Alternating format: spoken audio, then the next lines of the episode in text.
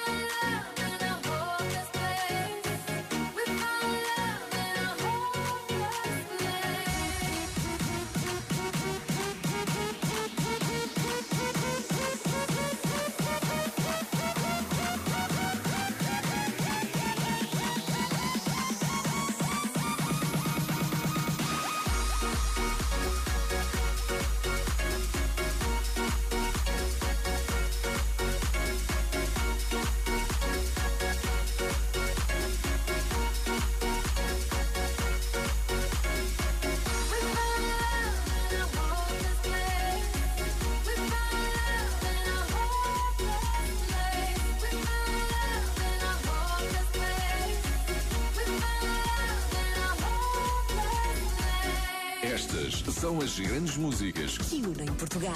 RFM.